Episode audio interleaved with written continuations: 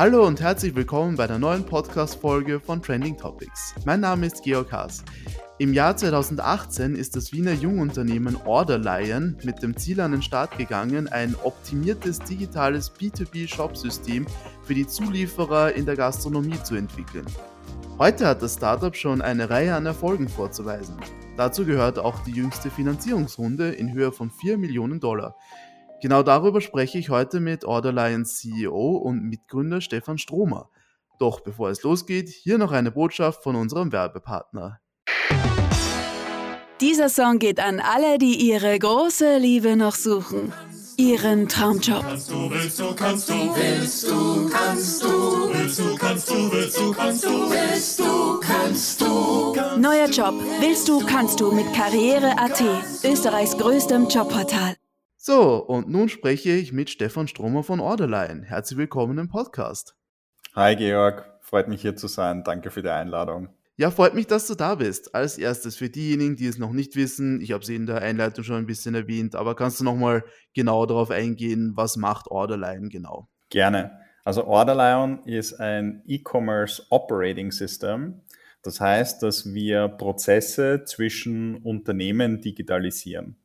Unsere Hauptzielgruppe sind Großhändler der Gastronomie. Das heißt, Handelsunternehmen, die alle möglichen Arten von Lebensmitteln wie Obst und Gemüse, Backwaren, Fleisch bis hin zu Getränke, Großhändler und Brauereien, ähm, die Gastronomiebetriebe und Hotelleriebetriebe tagtäglich beliefern. Da fallen täglich tausende Bestellungen an und bisher ist der Großteil dieser Bestellungen über sehr alte Technologie abgewickelt worden. Man kann sich hier vorstellen, dass die Köche spät nachts auf den Anrufbeantworter sprechen oder teilweise sogar noch Faxe verschickt werden.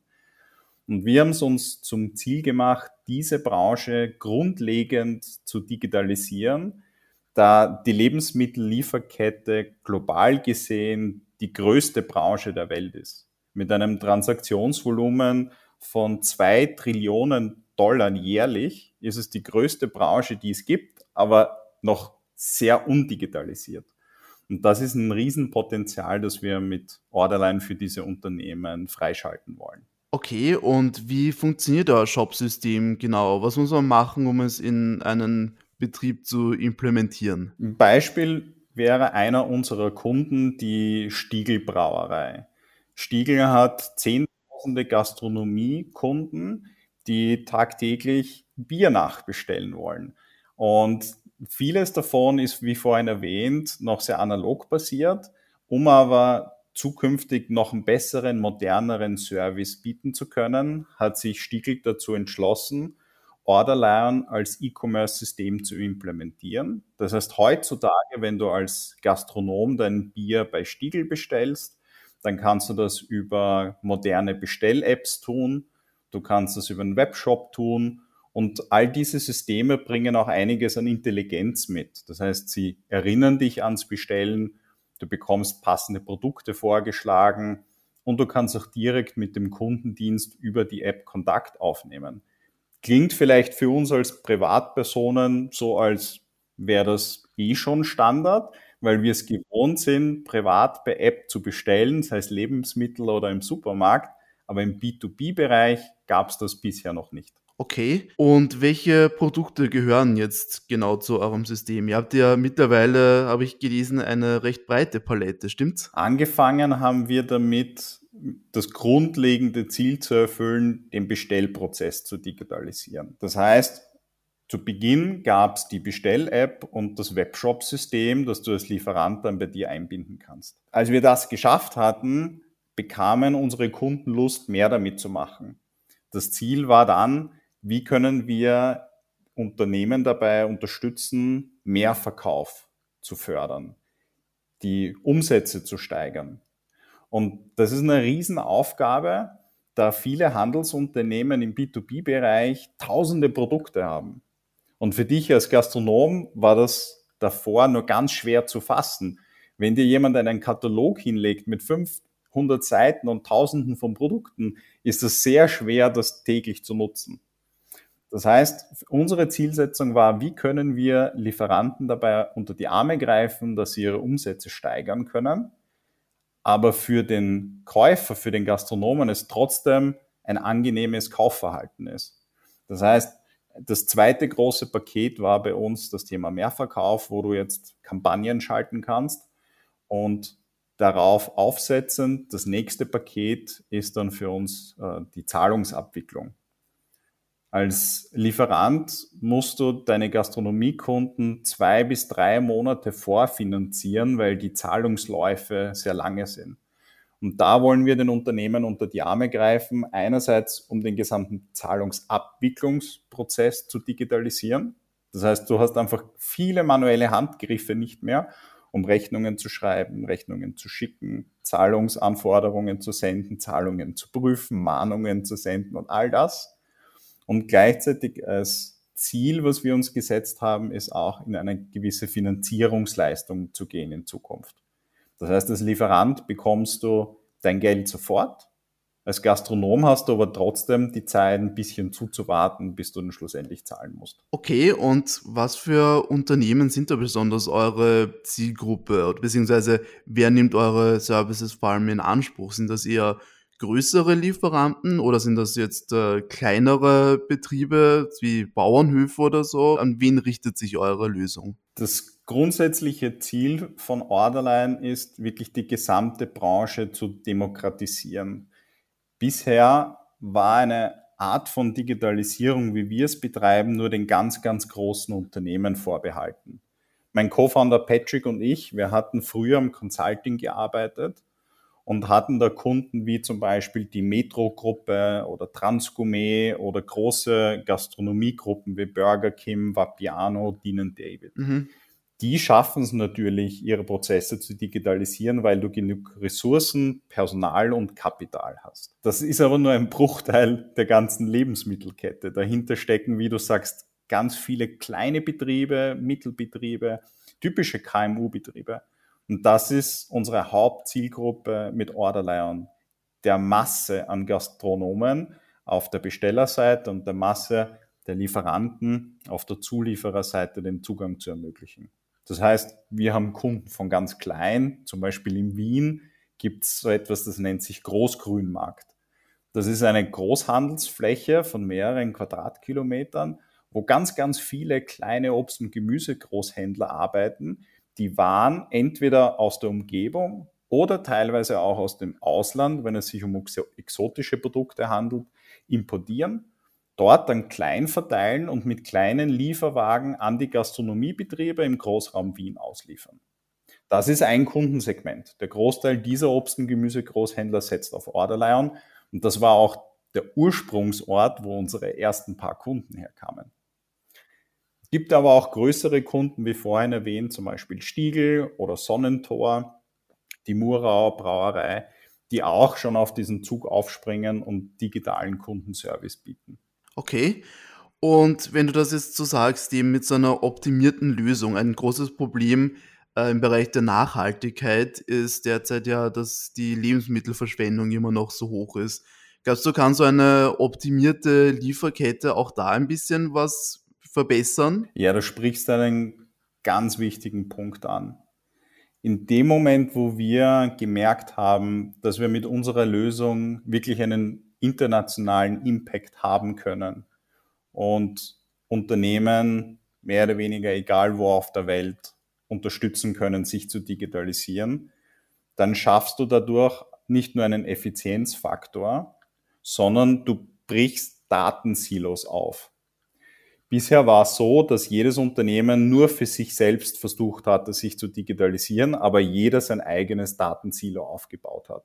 Sei es der Gastronomiebetrieb, der Lieferant, der Importeur, der Exporteur oder bis hin zum Bauern. Jeder hatte so sein eigenes Datensilo, manchmal eine simple Excel-Datei, manchmal große Datenbanken. Und unser Ziel ist es eben, diese Datensilos aufzubrechen und den Unternehmen zum ersten Mal zu ermöglichen, wirklich durchgehend auf einer Plattform miteinander zu kommunizieren.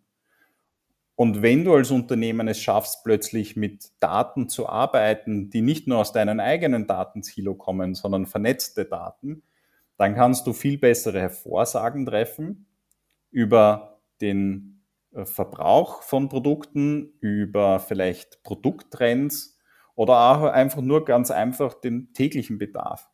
Und über diese detaillierte Hervorsage schaffst du es, dass du von Bauchgefühlentscheidungen hin zu datengetriebenen Entscheidungen kommst. Und man kann sich vorstellen, wenn du eine Palette von tausenden Produkten hast, mit tausenden Kunden, da Bauchgefühlentscheidungen zu machen, bedeutet, dass immer wieder Paletten an Produkten zu viel vorhanden sind und schlussendlich dann entweder schnell abverkauft oder leider viel zu oft auch einfach weggeschmissen werden müssen. Und dieses Problem macht 30 Prozent unserer Lebensmittelverschwendung aus. In der gesamten Lieferkette gehen 30 Prozent aller produzierten Lebensmittel verloren. Das heißt, wenn wir da ansetzen und diesen Unternehmen Daten zur Verfügung stellen, um diese Verschwendung entlang der Lieferkette zu reduzieren, dann haben wir unseren Teil geleistet. Verstehe. Mhm. Jetzt ist ja natürlich die ganze Lieferkettenbranche durch die Inflation, durch die verschiedenen Krisen, die wir immer wieder haben in letzter Zeit, doch recht angeschlagen. Ist es da vernünftig eigentlich in euer System zu investieren? Wie schaut denn eigentlich euer Geschäfts- und Preismodell aus? Äh, ist das jetzt gerade leistbar für die Unternehmen? Ja, also ich glaube, die Branche wird ja von einer Krise zur nächsten gerüttelt. Ja, ja, genau. Begonnen hat es bei uns damals mit dem Einschlag von Corona, das ungefähr mit der Zeit zusammengefallen ist, wo wir unseren großen Marktlaunch gemacht hatten. Das heißt, wir sind als Unternehmen eigentlich gewohnt, unser Default Mode ist Krisenmodus. Was wir dadurch am Anfang schmerzlich, aber mittlerweile sage ich Gott sei Dank gelernt haben, ist, dass es darauf ankommt, wie du dein Produkt pitcht. Wenn wir uns beim Kunden melden, dann ist es ganz essentiell, dass wir den Kunden klar machen, dass er hier einen Schlüssel hat, um effizienter zu arbeiten und mit den wenigen Ressourcen, die er noch hat, mehr schaffen kann. Wenn du als Handelsbetrieb vielleicht von 100 Mitarbeitern auf 50 runterskalieren musstest wegen Corona und jetzt wegen der Supply Chain Issues deine Produkte nicht bekommst und vielleicht wegen dem Personalmangel gar nicht deine notwendigen Mitarbeiter findest, dann bleibt dir nur entweder das Unternehmen noch weiter runter zu skalieren oder es effizienter zu machen. Und ich glaube, da können wir ansetzen. Wir können diesen Handelsbetrieben einen Weg bieten, wie sie sehr schnell effizient sein können. Die durchschnittliche Implementationszeit bei uns ist innerhalb von einem Tag abgeschlossen. Das heißt, du kommst eigentlich wirklich innerhalb kürzester Zeit in einen Modus, wo du es schaffst, mit weniger Mitarbeitern mehr zu machen. Genau, und äh, eben nochmal, wie ich gesagt habe, wie sieht da denn euer, euer Preis- und Geschäftsmodell aus? Wie viel müssen die Betriebe dann zahlen im Endeffekt? Ist das, hängt das ab von der Größe des Auftrags? Wir haben uns entschieden, ein Software-as-a-Service-Preismodell anzuwenden. Sprich, es ist ein fixer Monatsbetrag, mit dem du sehr gut kalkulieren kannst. Die Summe hängt davon ab, welches Paket du wählen möchtest. Auch wieder sehr klassisch Software as a Service gibt es ein Einsteigerpaket, ein mittleres und Enterprise-Pakete und innerhalb der Pakete kannst du dann auch nochmal günstig einsteigen und hochskalieren. Das heißt, so die Preisspanne ist bei uns relativ groß, weil wir den kleinen wie auch den großen Unternehmen den Einstieg ermöglichen wollen. Und das hat für uns eigentlich auch gezeigt, dass es wichtig ist, den ganzen Markt zu adressieren. Trotzdem haben wir aber zum Beispiel in der Anfangsphase ein ganz, ganz klares ICB, also ein äh, ideales Kundenprofil gehabt, mit dem wir gestartet sind. Okay.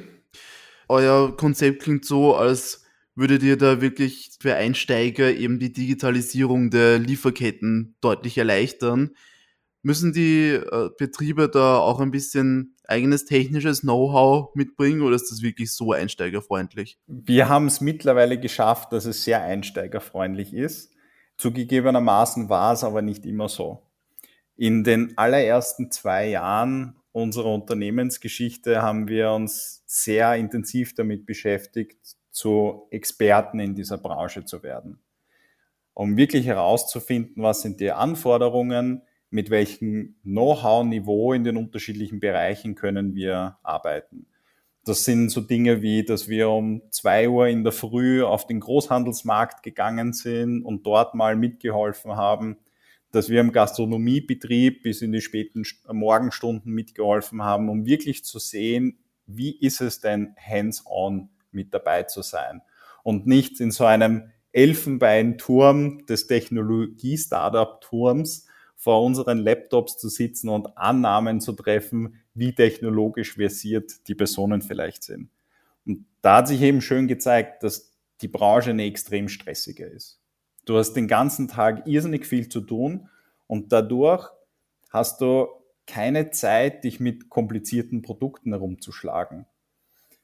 Das zeigt sich auf beiden Seiten. Lieferanten haben keine Zeit, generische Software an ihre Wünsche anzupassen. Oder als Gastronom hast du keine Zeit, dich mit komplexen Produkten rumzuschlagen. Das muss schnell in der Sekunde funktionieren. Und deswegen war es von Anfang an unser Ziel und ich glaube, das wird nie aufhören, unser Ziel zu sein, das Produkt so einfach zu machen, dass es nicht viel anders ist, als wenn du dir eine simple App ähm, am Handy runterlädst und anfängst, Instagram oder WhatsApp zu nutzen. Okay. Und jetzt nochmal zu Borderline selbst. Wie seid ihr eigentlich ursprünglich auf die Idee gekommen? Ja, wir teilen unsere Unternehmensgeschichte gern in, in, zwei Teile. In den ersten zwei Jahren haben wir hauptsächlich Research betrieben, mit ganz vielen MVPs experimentiert, um herauszufinden, welche Seite kannst du monetarisieren, wie breitflächig muss das Produkt sein und so weiter. Und der Anstoß dessen war die Consulting-Arbeit mit diesen Gastronomie- und Großhandelsbetrieben dadurch wir immer wieder dieselben Aufträge bekommen haben, nämlich Prozesse, speziell die Bestellprozesse zu digitalisieren und das mehrmals von Grund auf für diese Kunden neu gebaut hatten, war für uns der Zeitpunkt gekommen zu sagen, wenn wir wirklich einen Impact da draußen und in der Welt haben wollen, dann wird das nicht funktionieren, wenn wir pro Jahr nur zehn Kunden unter die Arme greifen können. Und das Consulting-Agentur bist du normal im Projektbusiness. Das heißt, du bist sehr limitiert, was deinen Output betrifft. Da auf ein Software-as-a-Service-Modell zu wechseln, macht dann Sinn, wenn du merkst, dass das Produkt eigentlich oder die Probleme immer die gleichen sind und du es mit einem sehr spezifischen vertikalen Produkt besser abbilden kannst, als wenn jeder für sich selbst das versucht, aufs Neue zu lösen. Das war der ursprüngliche Anstoß. Okay, sehr spannend. Und was waren so, abgesehen von jetzt dem neuen Investment, die bisherigen Meilensteine in eurer Geschichte? Ihr habt ja schon recht weit expandiert, glaube ich, in vier Länder, wenn ich mich recht entsinne. Ja, die letzten zwei Jahre waren äh, unsere kommerzielle Phase. Also nach diesen ersten zwei Research-Jahren haben wir identifiziert, dass unserer Meinung nach der Lieferant der Schlüssel zur Skalierung in dieser Branche ist. Wenn du nämlich versuchst, mit einer Softwarelösung beim Gastronomen anzukommen, dann tust du dir dort sehr, sehr schwer, weil einerseits hast du eine schiere Anzahl an Gastronomiebetrieben, weltweit 15 Millionen, die du aber sehr schwer digital erreichst. Das heißt, du müsstest eigentlich zu all diesen 15 Millionen Gastronomiebetrieben weltweit persönlich hingehen und dann zufällig die Person dort antreffen in einer Zeit, wo gerade nicht der Teufel los ist. Sprich, das ist eine nicht zu schaffende Aufgabe. Und dadurch die Margen auf Gastronomie-Seite extrem dünn sind. 30 Prozent der Gastronomiebetriebe gehen jährlich in Konkurs. War das für uns nicht unbedingt der beste Weg, dort zu monetarisieren. Das heißt, Go-to-Market für uns war ganz klar der Lieferant. Das sind Schlüsselpositionen, Unternehmen, die netzwerkeffektartig uns dann den Gastronomen onboarden und wir über diese Lieferanten agieren können. In diesen letzten zwei Go-to-Market-Jahren war für uns auch sehr früh klar, dass wir internationalisieren müssen. Wenn du wieder zurück zum, zur ursprünglichen Idee, wir wollen global diese Branche verändern, dann ist einen globalen Impact zu haben aus Wien raus, aus, aus Österreich raus, nur sehr schwer möglich. Das heißt, du musst international denken, du musst international gehen. Das haben wir auch schon auf aufgrund unserer Firmenphilosophie und des Firmensetups äh, geebnet. Wir sind eine Remote First Company.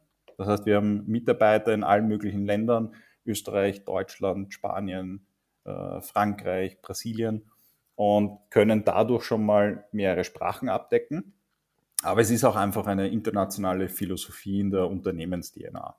Wir sind jetzt, wie du richtig sagst, in vier Ländern tätig, ähm, mehrere hundert B2B-Kunden, die über 150 Millionen Dollar an Transaktionsvolumen über ihre Orderline-Shops und Bestell-Apps abwickeln. Und wir haben unser Ziel jetzt ganz klar auf die weitere Expansion gesetzt. Das heißt, da werden demnächst noch ein paar weitere Länder dazukommen. Okay, sehr cool. Und jetzt kommen wir noch zum eingangs erwähnten Investment. Kannst du noch kurz darüber sprechen? Wie hoch war es jetzt und wer hat sich jetzt alle daran beteiligt? Wir haben eine Pre-Series A-Runde im Umfang von 4 Millionen Euro geraced von internationalen Investoren und auch unseren Bestandsinvestoren. Es war auf jeden Fall eine herausfordernde Zeit im aktuellen Kapitalmarkt als Startup eine Finanzierungsrunde aufzustellen. Du musst dir immer die Frage stellen, ist es, ist der Preis aktuell gerechtfertigt oder ist es besser zuzuwarten? Nur, wir haben einfach so viel Rückenwind im Vertrieb und in den ganzen Business Metrics gesehen, dass für uns gar nicht die Frage bestanden hat, ob wir lieber zuwarten wollen, weil du keine Ahnung hast, ob sich dieser Markt in sechs Monaten oder in zwei oder drei Jahren erst dreht. Das heißt, die Entscheidung war klar, nein, wir wollen jetzt expandieren und jetzt investieren. Und über unser bestehendes Investoren Netzwerk haben wir dann relativ schnell andere Investoren kennengelernt, die unsere Vision teilen und die auch der Meinung sind, dass die Lebensmittelindustrie nachhaltiger und skalierbarer sein muss und haben in uns, glaube ich, das Unternehmen gesehen, das auch das Markt-Know-how aus Großhandel gepaart mit äh, B2B-Software as a Service an den Tag legt, um das zum internationalen Erfolg zu machen. Okay. Und was habt ihr jetzt mit diesem frischen Kapital vor? Wie schauen so die unmittelbaren, konkreten Zukunftspläne von Orderline aus? Also hinter den Kulissen sind wir gerade sehr stark am Vorbereiten unserer Expansionspläne. Dazu wird es dann sicher demnächst noch mehr zu hören geben. Und wir investieren weiterhin intensiv ins Produkt. Wir bekommen immer wieder das Kundenfeedback, dass Orderline der Produktführer ist. Das heißt, wir haben das umfassendste Produkt und da haben wir noch ganz, ganz viel vor im Bereich der Automatisierung und sind gerade in ein paar Projekten involviert, wo wir auch demnächst sicherlich dann was kommunizieren können. Super, das klingt alles sehr vielversprechend. Dann vielen Dank fürs Gespräch, Stefan, und viel Erfolg noch. Danke dir, danke fürs Dabeisein. Ja, das war Stefan Stromer, CEO und Mitgründer von Orderline. Damit sind wir zum Ende dieser Podcast-Folge gekommen. Vielen Dank fürs Zuhören und schaltet auch das nächste Mal wieder ein, wenn wir spannende Gäste bei uns im Podcast begrüßen dürfen. Bis dann!